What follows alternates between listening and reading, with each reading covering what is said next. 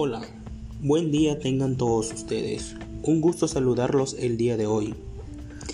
Les presentamos un pequeño podcast donde se incluirá el tema relacionado al ordenamiento jurídico de las relaciones laborales. De acuerdo a las relaciones laborales serán expuestas por mi compañero José Ángel Gallegos Figueroa y su servidor Jesús Ruiz Jiménez. Actualmente cursamos la licenciatura en Administración Empresarial en la materia de relaciones laborales. El ordenamiento jurídico de las relaciones laborales son las fuentes de ordenamiento jurídico laboral. El ordenamiento jurídico laboral se encarga de la relación entre los empresarios y los trabajadores y de estos con la seguridad social. Como número uno, la Constitución Dentro de esta solo hay dos derechos de exclusiva referencia al derecho laboral. Como primero, el derecho a la libertad sindical, el derecho de huelga. Con estos derechos, la Constitución española está protegiendo al asociacionismo, por lo tanto, la forma de defensa del trabajador más importante son las normas colectivas. Existen otros derechos que no son exclusivos y son los del artículo 14 al 24. Derecho a la igualdad del trato, derecho a la libertad ideológica, derecho a la intimidad personal, derecho a la libertad de expresión, derecho de reunión, derecho a la participación política y derecho a la tutela judicial efectiva, posibilidad de poder reunir a los tribunales y a la jurisdicción nos resuelva nuestros problemas de manera eficaz y efectiva. También cabe destacar un bloque de derechos y libertades no fundamentales, unos principios económicos y sociales y otros principios extrasintemáticos. La tutela de los derechos y libertades fundamentales corresponde al Tribunal Constitucional mediante el recurso del amparo y el recurso de inconstitucionalidad. Como número 2, normas internacionales. La Organización Internacional del Trabajo. La comunidad internacional elabora una serie de normas para el comportamiento de los Estados miembros. Las siguientes normas no son derechos internacional, sino que incorporan el ordenamiento jurídico de cada país pasos a pasos.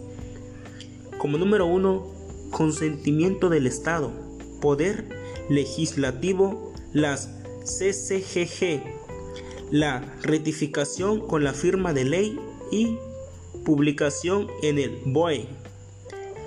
Proceso de internalización del derecho del trabajo. El movimiento aparece a finales del siglo XIX y va a ser casi paralelo al desarrollo industrial, la OIT. Nació en la Conferencia por la Paz, que puso fin a la Primera Guerra Mundial en 1919.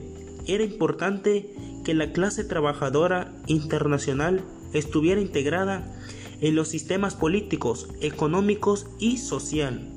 El proceso de paz iba a depender un poco de que los trabajadores tuvieran mejora su situación España no firmó hasta 1977. Los compromisión y la estructura de la OIT, el principio, lo único que quieres es acabar con las miserias e injusticias en afectan a la clase trabajadora. La importancia. La importancia de las relaciones laborales son importantes ¿por qué? Porque establece un vínculo legal entre los trabajadores y el patrón, a fin de proteger los intereses y la integridad en todo sentido tanto del trabajador como del patrón. Son indispensables para que funcione la empresa. No se oponen al contrato, ya que éstas pueden nacer del contrato o pueden tener otro origen. La dirección de las relaciones laborales en la actualidad es una función muy importante y debido a esto deberá fijarse un rumbo a través de sus objetivos, formulando normas de acción, políticas y estructurar un programa que lleva a la empresa a la consecución de los objetivos que se hubiese fijado. Las relaciones laborales abarcan los siguientes aspectos. Negociación colectiva, contrato de trabajo, quejas y sugerencias, reglamento interior de trabajo, el sindicato y resolución de conflictos, disciplina. Como subtema, las consecuencias de la revolución industrial en el ordenamiento jurídico. Transformación económica. Fueron una de las consecuencias las cuales afectaron la revolución industrial. La revolución industrial conllevó el incremento de la producción, logrando que el capitalismo se elevara como la espuma, por medio de la transformación económica que se estaba viviendo, pues se dejó de lado el modelo de la época feudal para dar paso a la industrialización basado en la manufactura y la artesanía que poco a poco fue progresando. Otra de las consecuencias es el surgimiento de los movimientos obreros.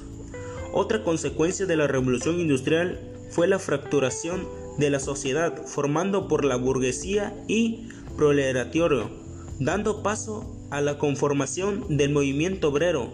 Además, se fomentó la anarquía, el consumismo y el socialismo. Basándose en la teoría comunista, el Karl Marx, que serían los cimientos de los movimientos obreros, de este modo la sociedad comenzó a regirse por esta organización social, logrando una diferencia cada vez más notable entre los extractos sociables. Además, la clase burguesa aumentó su imperio económico y beneficios. En cambio, la clase obrera era más pobre y estaba llena de carencias. Como otro punto, los cambios políticos de la revolución industrial. La burguesía poseía la mayor riqueza, la cual le permitió tomar el dominio político, pues las revoluciones ocurridas desde 1820 hasta 1840 permitieron la preparación de la caída de la monarquía. De esta forma, la clase burgués tomó el mando político de la sociedad. Aprende cómo multiplicar binomios usando el método. De igual manera, la revolución industrial llevó a que el capitalismo instaurado tomara el control de la economía y la política, pues el Estado daba a las empresas, fábricas y negocios a libertad plena, es decir, que los gobiernos no intervenían en sus negociaciones, sino que los apoyaban su desarrollo potencial. Por otro lado, los derechos de los trabajadores fueron regulados y basados en beneficios de los dueños de las grandes industrias. Otro de los puntos es el cambio en el modo de vida. A partir de la llegada de la industrialización, se comienzan a observar cambios en el modo de vida, debido a que los campesinos abandonaron los campos para irse a las ciudades. De esta forma, muchos ciudadanos mejoraron sus estilos de vida, pues los productos eran menos costosos y más accesibles. De igual forma, la inmigración a la ciudad afectó la producción de materia prima, pues la mayoría de los campesinos querían vivir en las grandes ciudades. Además, muchas mujeres empezaron a incursionar en el campo laboral, afectando directamente a las costumbres familiares, el patriarcado y los derechos de la mujer. Como otro punto, los nuevos transportes. Por medio de la tecnología a vapor fueron construidos nuevos medios de transporte. Posteriormente, el descubrimiento de la electricidad y el motor de combustión permitieron la construcción de los automóviles, buses y otros transportes. De esta forma, el hombre comenzó a movilizarse mucho más rápido. Sin duda, las consecuencias de la revolución industrial fueron irreversibles y obtenido grandes cambios a la humanidad, debido a que permitieron mejorar la calidad de vida de algunas de las clases sociales y el crecimiento de las ciudades, es decir, que todos los grandes avances que se viven en la actualidad son gracias a la industrialización. Como otro subtema, la regulación del trabajo después de la revolución industrial.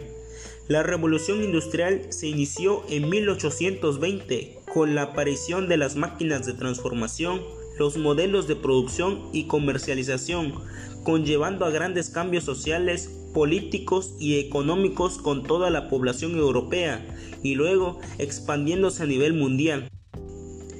Más que todo, el trabajo fue evolucionando de la mano que ha evolucionado la sociedad. Sin embargo, en la actualidad no conseguimos alcanzar un modelo que permita conciliar la vida profesional con lo personal, pese a que ya contamos con los medios y la tecnología suficiente para lograr un desempeño eficiente desde cualquier lugar. La cultura de trabajo en nuestra sociedad debe de avanzar porque la tecnología ya ha hecho de incorporación políticas de flexibilidad como los programas de trabajo. 300 años atrás nos encontrábamos ante un modelo de trabajo rural caracterizado porque no existía una separación entre la vida laboral y la vida personal. Es decir, durante esta época la gente se despertaba, desayunaba, cuidaba de sus, de sus animales, de la casa y el campo, y se ocupaba de los niños durante todo el día. Por tanto, no se etiquetaban las actividades como trabajo o tiempo personal, solo había vida de en general, de la gente vivía por y aparte el trabajo. Esta situación cambia a partir de la segunda mitad del siglo XVIII, cuando se produce la revolución industrial que supone el nacimiento de los horarios fijos. En este momento, para que las fábricas pudieran funcionar, era necesario que todos los empleados estuviesen presentes al mismo tiempo, por lo que había que fijar un horario de entrada y de salida. Así se empezó a distinguir claramente entre el tiempo de trabajo en la fábrica y el tiempo de oficio. WorldMeter puede ayudar a medir tu proyecto de trabajo, la cual más recientemente otras revoluciones diferentes a impactos en nuestra forma de trabajo como son la revolución tecnológica y los trabajos de conocimiento. Hoy en día gran parte de nuestras tareas no requieren la presencia de otras personas para poder llevarlos a cabo. Además, los avances tecnológicos actuales permiten que trabajemos desde cualquier lugar y a cualquier hora. Si las empresas apuestan por implementar un programa de teletrabajo, entonces, ¿por qué seguimos manteniendo unos horarios y un lugar de trabajo fijo cuando ya no estamos estrictamente necesarios? La aparición del Internet, los dispositivos móviles, las herramientas en la nube y los tipos de innovación han provocado la aparición de un nuevo modelo de trabajo, caracterizado por la desaparición de los límites entre el tiempo y espacio de definición en lugar de trabajo. Sin embargo, continuamos anclados en el modelo de horarios fijos que definía al trabajo durante esa industria. Así, hoy en día coexisten dos modelos de trabajo, con características distintas. Por tanto, nos encontramos ante una contradicción entre las facilidades que nos ofrecen las nuevas tecnologías y en el prestismo y horarios fijos que definen nuestro modelo de trabajo. De ahí surge la necesidad de que la cultura de trabajo sepa cómo evolucionar con las características de sociedad en la que vivimos actualmente y que nos ofrecen beneficios que antes nos disfrutábamos un programa de telégrafo, de telégrafo, es decir, romper con el presencialismo que caracteriza la cultural de trabajo de hoy en día. Es una buena forma de evolucionar hacia adelante, pero para ello necesitamos contar herramientas que nos permitan llevar a cabo una evolución del desempeño eficaz y objetiva.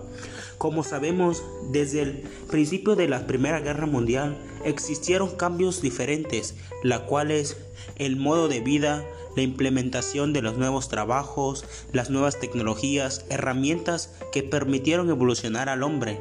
Fue cambiando poco a poco el estilo de vida y de trabajo de las personas, ya que los campesinos actualmente no contaban con las herramientas necesarias.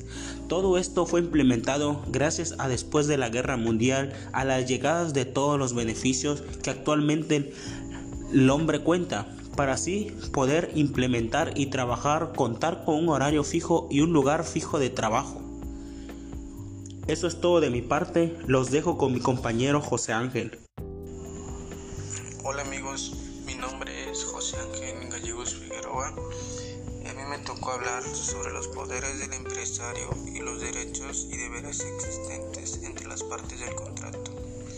La celebración de un contrato de trabajo tiene como consecuencia la asunción de una serie de derechos y deberes por parte del trabajador y del empresario. Pero, ¿qué son los poderes del empresario?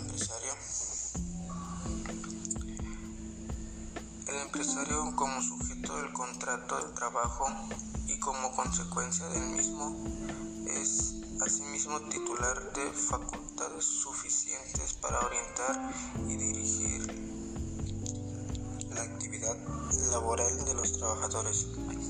Estos poderes del empresario se concretan esencialmente en el poder de dirección y en el poder disciplinario. A continuación les explicaré un poco de cada uno de los poderes del empresario.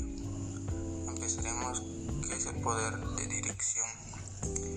Es la facultad que confiere al empresario el contrato de trabajo para dar órdenes e instrucciones al trabajador sobre el modo, tiempo y lugar de ejecución del trabajo.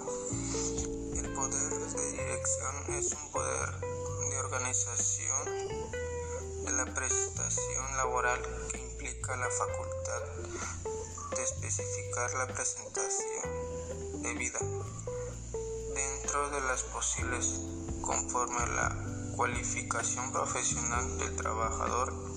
Este poder lo ejerce directamente el empresario o a través de otras personas. Partiendo de ello, Cabe señalar que las manifestaciones del poder de dirección en la actualidad son las siguientes.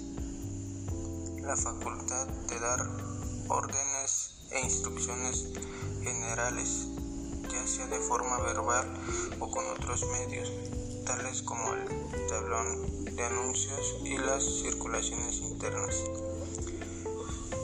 2 la facultad de dar órdenes e instrucciones particulares a cada trabajador o grupo de trabajadores.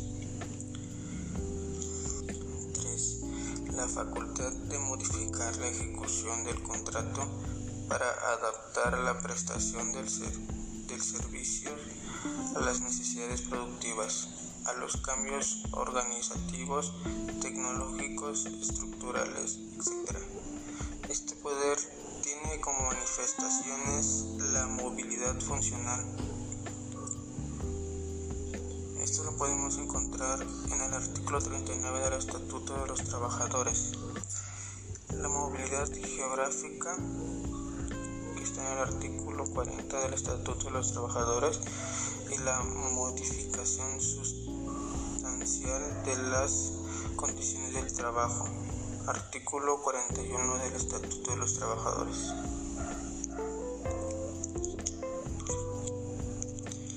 Sin embargo, cabe tener muy presente que el poder de dirección de un empresario no es ilimitado, sino que por el contrario se encuentra sometido a ciertos límites o condicionamientos.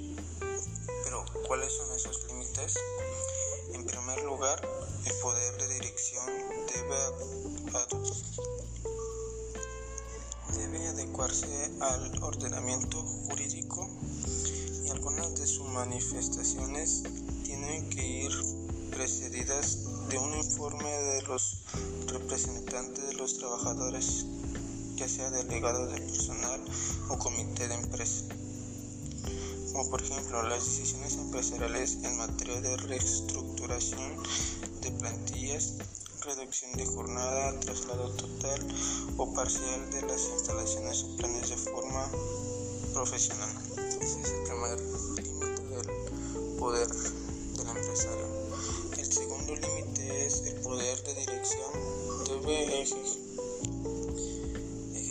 ejercitarse respetando los límites impuestos por los derechos de la, Constitución, leyes, convenios y contratos reconocen a los trabajadores.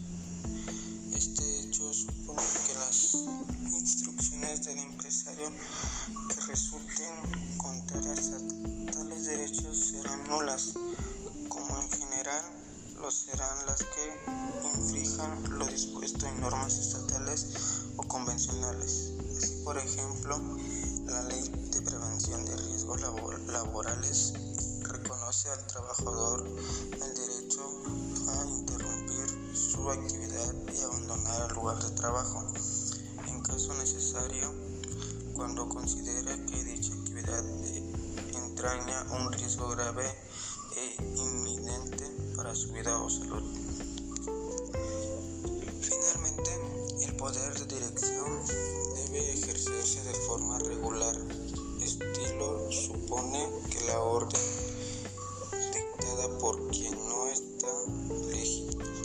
para ello, o la orden abusiva o la que impone conductas antijurídicas o nocivas o técnicamente inoportunas justifican su incumplimiento. Como pudieron escuchar, este fue el significado y sus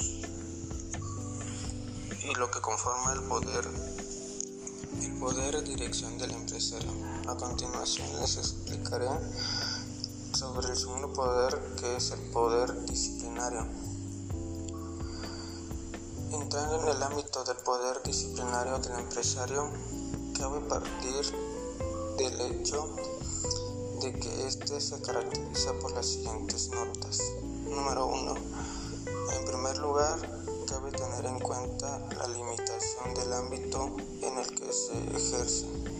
Esto es, existe una limitación personal en cuanto a que solo es ejecutable con respecto a las personas ligadas por contrato de trabajo con quien lo ejerce, aunque éste pueda tener delegado su ejercicio. Asimismo, las infracciones sancionables, tan solo las cometidas en la ejecución del contrato o en conexión de este. 2. El poder disciplinario no opera de forma indeterminada, sino con un elenco preciso de sanciones que se acomoda a la gravedad de las faltas. 3. El empresario debe ejercer su poder disciplinario de forma equilibrada y racional. 4. La sanción disciplinaria cubre o hace efectiva la responsabilidad del trabajador frente al empresario por los daños y perjuicios que le causan sus incumplimientos contractuales. Sin embargo, al igual que el caso del poder de dirección, el poder disciplinario está sujeto a límites. Continuación veremos cuáles son esos límites del poder disciplinario.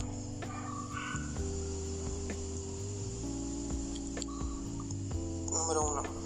Se aplica el principio de legalidad, según el cual las sanciones se imponen conforme a la grave graduación establecida en las disposiciones legales o en el convenio colectivo que sea aplicable.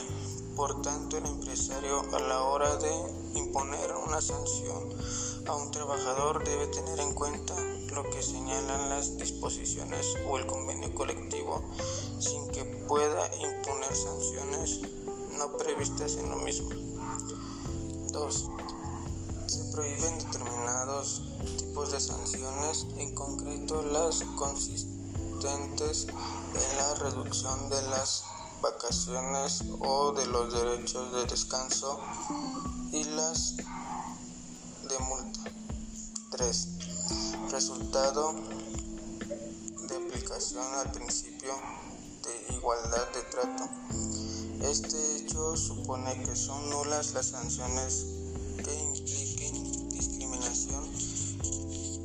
los términos señalados tanto en el Estatuto de los Trabajadores como en la propia Constitución española y se anularán aquella que, sin ser discriminatorias en sentido estricto. Por otra parte, cabe tener en cuenta que la incomposición de determinadas sanciones requieren el cumplimiento de ciertas formalidades. Así, mientras que las faltas leves del trabajador no exigen formalidad alguna, si bien la decisión se debe adoptar por el empresario o por quien tenga autoridad delegada de este y puesta en conocimiento del trabajo. Las sanciones por falta graves o muy graves requerirán comunicación escrita al trabajador haciendo constar la fecha y los hechos que la motivan.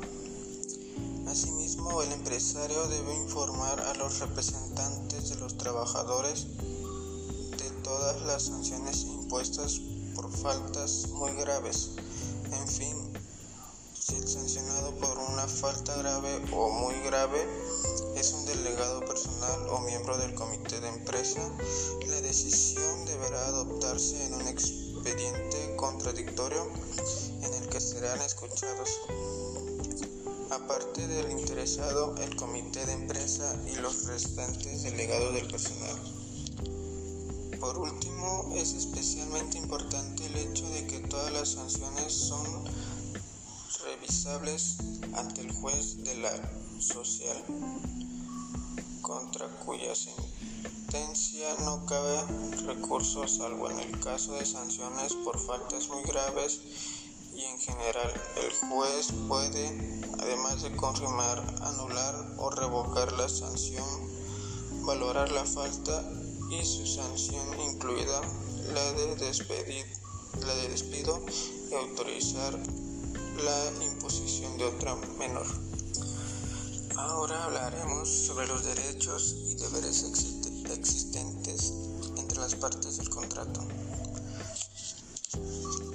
En segundo lugar, no cabe duda de que junto a los poderes del empresario recogidos en el apartado anterior, la existencia de un contrato de trabajo entre un trabajador y un empresario implica también deberes para el empresario, así como derechos y deberes para el trabajador. Análisis de unos y otros dedicamos las páginas siguientes número uno, los deberes del empresario. Tal y como señalábamos, la celebración de un contrato de trabajo comporta una serie de deberes para el empresario, entre los que destacan por su importancia los dos siguientes. A. Deber de ocupación efectiva que se traduce en los que los trabajadores tienen derecho a la ocupación efectiva durante la vigencia del contrato de trabajo. Si la falta de ocupación se debiera a la interrupción de la actividad de la empresa por causa imputables al empresario, el trabajador tendrá derecho a seguir percibiendo el salario y el empresario no podrá hacer compensar al trabajador al tiempo perdido con otro trabajo posterior. Si la falta de ocupación se produjera por causas no imputables al empresario, los efectos son distintos, ya que podrá producirse la suspensión e incluso extinción del contrato en los supuestos y mediante los procedimientos legales previstos. 2. El deber de protección del empresario es decir, el empresario está obligado a proteger la seguridad y salud de los trabajadores a su servicio y a adoptar cuantas medidas sean necesarias para ellos. Dentro de este debe ser de protección se incluyen también los derechos de formación profesional, el respeto al derecho de igualdad de trato o la dignidad e intimidad de los trabajadores o el cumplimiento de la normativa de seguridad social. Después los derechos y deberes de los trabajadores. Se presentan en los artículos 4 y 5 del Estatuto de los Trabajadores, así como los convenios colectivos o contratos de trabajo partiendo de ello, son derechos básicos de los trabajadores con el contenido y alcance que para cada uno de ellos dispongan su normativa específica los siguientes. Trabajo y libre elección de profesión u oficio. Libre sindicación, negociación colectiva, adaptación de medidas de conflicto colectivo, huelga, reunión y participación en la empresa. Sin embargo, y una de forma más concreta en el ámbito del contrato de trabajador, el trabajador tiene reconocidos unos derechos determinados ejercerá frente al empresario como son los siguientes. En primer lugar, el trabajador tiene derecho a la ocupación efectiva tal y como vimos páginas atrás.